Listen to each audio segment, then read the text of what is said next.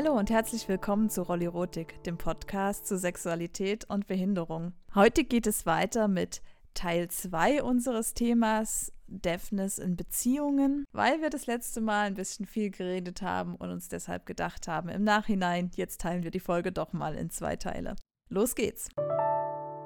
Bei Sexualpartnern, Sexualkontakten klingt ja immer so ein bisschen eine Unverbindlichkeit mit an. Und tatsächlich werde ich oft gefragt, wenn ich von der Deafness erzähle, ob es nicht ausreichend wäre für mich, das mit reinen Sexualkontakten auszuleben und außerhalb der sexuellen Ebene eben nicht. Wir hatten ja schon mal gesagt, dass die Deafness auch noch andere Ebenen hat, aber die Frage kommt einfach immer wieder, deswegen würde ich jetzt auch vielleicht noch mal was dazu sagen. Es gibt auf jeden Fall Leute, für die das ausreichend ist. Ich habe auch lange drüber nachgedacht, ob das für mich auch ausreichend sein könnte. Und ich glaube, da muss man halt auch erst ein bisschen experimentieren, um zu schauen, was ist wirklich das, was einen glücklich macht im Leben. Es ist ja sowieso schon so schwierig, passende Partner zu finden in der Situation, sage ich mal. Und klar wäre dann ein reiner Sexualkontakt wahrscheinlich einfacher zu finden und auch umzusetzen. Aber ob das ausreichend ist oder nicht, ist, glaube ich, wirklich eine individuelle Entscheidung, wo jeder selbst schauen muss, was für ihn da das Richtige ist. Ich habe dazu mal mit einer Frau gesprochen, die hat mir so erzählt, hey, ich bin eines Tages aufgewacht, ich habe morgens in den Spiegel geschaut und ich hatte das Gefühl, ich bin im falschen Leben. Das fand ich erstmal eine interessante Formulierung, weil sie es tatsächlich genauso gesagt hat.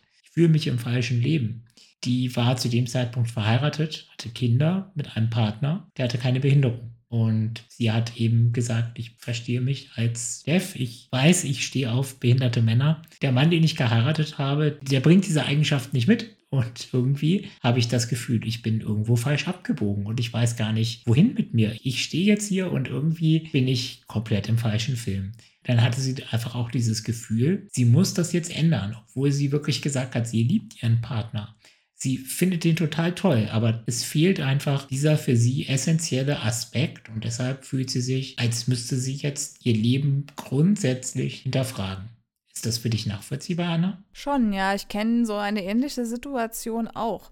Und ich glaube, die Grundlage davon ist, dass man natürlich als auch Dev eine starke emotionale Bindung zu Menschen ohne Behinderung aufbauen kann. Da finde ich es nachvollziehbar, dass man auch trotz so einer naja, in Anführungszeichen perfekten Beziehung, bei der eigentlich alles stimmt und man den Partner liebt und man einen guten Alltag zusammen hat, dass dann trotzdem der Wunsch entsteht, mit einem behinderten Partner zusammen zu sein, weil das vielleicht sich natürlicher anfühlt oder wenn ich das jetzt mal aus meinem eigenen Erleben beschreiben würde, weil das irgendwie eher meiner wahrgenommenen Rolle im Leben entspricht. Also, dass ich das Gefühl habe, neben einem behinderten Partner einfach mehr ich selbst zu sein. Verstehe ich, klar. Ähm, jetzt hängt ja in so einem Fall im Zweifel da auch eine ganze Menge dran. Ne? Also jetzt in dem Beispiel, das ich genannt habe, die Familie, der Partner, vielleicht die ganze eigene Existenz man hat möglicherweise zusammen ein Haus gebaut und sein soziales Umfeld und hat so irgendwie sein, sein gemeinsames Leben aufgebaut. Und trotzdem scheint es vorzukommen, dass Menschen dann in so einer Situation sagen, nein, dieses Gefühl, ich brauche diese Partnerschaft, ich brauche das in meinem Leben, ist jetzt so stark, ich muss es jetzt verändern, egal was die Konsequenzen sind. Dieses Gefühl ist dann einfach da. Hm, was würdest du denn jemandem raten, der jetzt in so einer Situation ist? Die Frage, die man sich da stellt, ist natürlich, möchte man die Deafness jetzt in die Realität bringen? Möchte man das in der Realität genauso umsetzen, wie man sich das vielleicht vorstellt? Da muss, wie schon gesagt, jeder eine individuelle Antwort drauf finden, aber auf dem Weg, diese Antwort zu finden, hat man verschiedene Möglichkeiten, vielleicht erstmal in einem, ich sag mal, sicheren Rahmen Dinge auszuprobieren. Also die Deafness wird da bleiben. Das ist auch was, äh, man braucht jetzt, glaube ich, nicht darauf warten, dass die irgendwann weg ist. Zumindest in meiner Erfahrung nicht. Und das heißt, man muss irgendwie einen Weg finden, damit im Leben umzugehen. Und einer der Wege, den man erstmal probieren kann, ohne gleich die gesamte Beziehung wegschmeißen zu müssen, ist ja zu schauen, ob es vielleicht ausreicht, das Ganze ein bisschen in Fiktion ausleben zu können. Also zum Beispiel, indem man entsprechende Belletristik sich beschafft und in ruhigen Stunden mal konsumiert oder ob man vielleicht behinderte Menschen im Leben hat, zu denen man eher eine freundschaftliche Verbindung hält, aber wo man dann das Gefühl hat, okay, ich mache hier was mit meiner Deafness. Die Deafness ist Teil meiner meines Lebens, auch wenn es jetzt da nicht zu sexuellen Kontakten kommt. Und das kann man erstmal ausprobieren und dann kann man schauen, ob das Verlangen dadurch vielleicht weniger wird oder vielleicht sogar gestillt wird.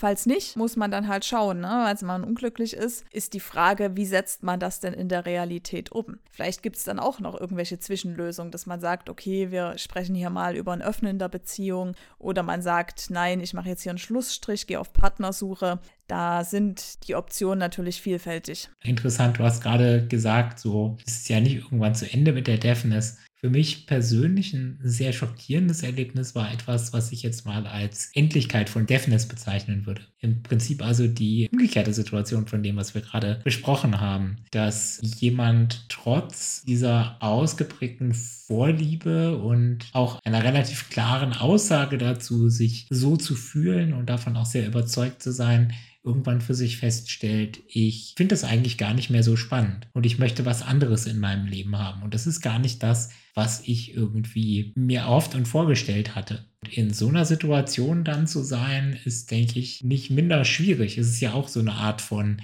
ich wache auf und stelle fest, dass Dinge, die ich bisher als feste Überzeugung in mir hatten, hatte, ich stehe auf. Menschen mit Behinderungen, fühle mich denen irgendwie emotional, sexuell verbunden, auf einmal nicht mehr da ist. Und dann, das war für mich dann in der Situation auch etwas, was ich lernen musste, für den Partner natürlich besonders schwierig. Gerade dieses Gefühl, etwas, was mich vorher für jemanden attraktiv gemacht hat, findet diese Person auf einmal überhaupt nicht mehr attraktiv und sieht dann auch nur noch die ganzen negativen Seiten davon und reibt mir die dann unter die Nase und sagt, hey, das ist jetzt blöd, dass dieses nicht geht und dass das jetzt nicht geht und entscheidet sich dann auch irgendwann dazu, diese Beziehung und diese Partnerschaft nicht mehr fortzuführen war für mich sehr einschneidend und wie gesagt, so ein bisschen die umgekehrte Situation. Offensichtlich kann es schon mal Situationen geben, in denen dieses Gefühl, diese Deafness offensichtlich nachlässt. Hattest du sowas auch schon mal, Anna? Ja, also eine Ferndiagnose ist da jetzt natürlich schwierig, aber ich kann für mich sagen, dass sich die Deafness auf jeden Fall durch mein ganzes Leben zieht. Also von der Kindheit angefangen bis zum heutigen Tag. Ich bin jetzt Anfang 30 und ich kann ziemlich sicher sagen, dass es in den letzten 25 20 Jahren immer da war. Allerdings, was ich auch sagen kann, ist, dass die Deafness durchaus in der Intensität mal schwankt. Also, dass ich die mal stärker und mal weniger stark empfinde. Das koinzidiert normalerweise mit dem aktuellen sexuellen Verlangen mit der Libido dass einfach in Zeiten, wo ich sowieso das Gefühl habe, sexuell aktiver sein zu wollen, dass dann auch die Deafness eine viel größere Rolle spielt, einfach weil die Deafness so einen hohen Anteil meiner Sexualität ausmacht, dass es dann einfach immer kombiniert ist. Wie gesagt, mal weniger, mal mehr, aber eigentlich war sie, also nein, sie war nie ganz weg und ich habe diese Endlichkeit so nicht erlebt, wobei man vielleicht auch sagen muss, dass es ja gerade bei Frauen auch durch verschiedene Lebensereignisse zu hormonellen Schwankungen kommt kommt. Und wenn die Deafness so sehr mit der Sexualität verbunden ist, kann ich mir vorstellen, dass es da durchaus über Zeiträume hinweg, die vielleicht auch mal ein bisschen länger als ein, zwei Wochen sind, zu so einem scheinbaren Nicht-Vorhandensein kommt. Ja, das macht Sinn. Ich habe mich auch mal mit einer Dev unterhalten, die für sich die bewusste Entscheidung getroffen hatte, quasi ihr aktives Dev-Dasein aufzugeben. Das heißt, die hat sich ganz bewusst dazu entschieden, nicht im Sinne von, ich empfinde jetzt so nicht mehr oder mich interessiert das nicht mehr, sondern für sich einfach festgelegt, ich möchte jetzt nicht mehr aktiv den Kontakt zu behinderten Männern suchen in ihrem Fall, möchte das nicht mehr ausleben, einfach weil sie so oft erlebt hatte, dass Beziehungen dann nicht funktioniert haben. Ich glaube, so oft war es gar nicht, aber doch einige Male das erlebt hatte, dass sie auch eben recht eng mit ja, Männern irgendwie in Beziehungen war, die für sie sie emotional auch sehr intensiv waren und die dann nicht funktioniert haben, dann hat sie für sich gesagt, ich kann und ich will das jetzt einfach nicht nochmal erleben, durch so eine Beziehungsende durchzugehen. Ich suche mir jetzt einen nicht behinderten Partner und gründe mit dem eine Familie. Das hat sie dann auch durchgezogen und hat dann einfach gesagt, das interessiert mich zwar weiterhin, aber nur noch theoretisch. Ja, das kann ich auch nachvollziehen das kann ich wahrscheinlich auch mehr nachvollziehen als die Situation, die du vorher beschrieben hast. Weil wenn man sich einmal entschieden hat dazu, eine Beziehung zu einem behinderten Partner zu führen, dann investiert man da als Dev normalerweise auch sehr viel. Wenn man dann feststellt, dass die Realität in der Beziehung so halt nicht ist, wenn man dann Verletzungen kriegt, und das hatte ich ja auch schon mal gesagt, dass zumindest in meiner Erfahrung, die Verletzungen von Menschen mit Behinderung mir gegenüber einfach viel tiefer gehen und mich viel länger beschäftigen, als wenn da Personen involviert sind, die eben keine Behinderung haben. Da kann ich das durchaus nachvollziehen, dass man sagt, wow, also ich brauche jetzt hier erstmal ein bisschen Abstand von dem Thema. Ich kann mich hier nicht am laufenden Band in irgendwelche Beziehungen stürzen, die mich emotional sehr stark mitnehmen und dann irgendwie noch in angemessener Weise für den Partner da sein. Also ich kann mir vorstellen, dass sich diese Entscheidung, das aktive Dev-Dasein aufzugeben, auch mal wieder ändert, aber ich kann das total gut nachvollziehen, dass man sagt, okay, jetzt erstmal nicht und ich hatte auch selbst in meinem Leben schon solche Phasen. Jetzt haben wir ganz viel über Widrigkeiten und Probleme und Herausforderungen gesprochen. Am Ende des Tages gibt es ja auch wirklich sehr viele dieser Beziehungen, die total toll und total erfolgreich werden, wo beide Seiten sich wirklich sehr, sehr wohlfühlen oder das zumindest über lange Phasen, teilweise mehrere Jahre, so habe ich das erlebt, auch wirklich eine tolle Beziehung sind und beide das Gefühl haben, es gibt ihnen total viel. Da würde mich jetzt mal interessieren, Anna, was brauchst du persönlich denn, damit du dich als Dev in einer Beziehung angenommen und wohlfühlst? Ja, das kann man schon sagen, dass die Deafness auch für den Partner eine Herausforderung sein kann. Aber ich habe die Erfahrung gemacht und mit dem Wissen, dass ich das jetzt aus einer sehr privilegierten Position heraus sage, dass es eigentlich unverzichtbar ist, dass der behinderte Partner mit sich selbst und mit seiner Behinderung im Reinen ist und dass er damit auch den Umständen entsprechend offen umgeht, um das im Alltag auf alltäglicher, emotionaler und sexueller Ebene zu thematisieren.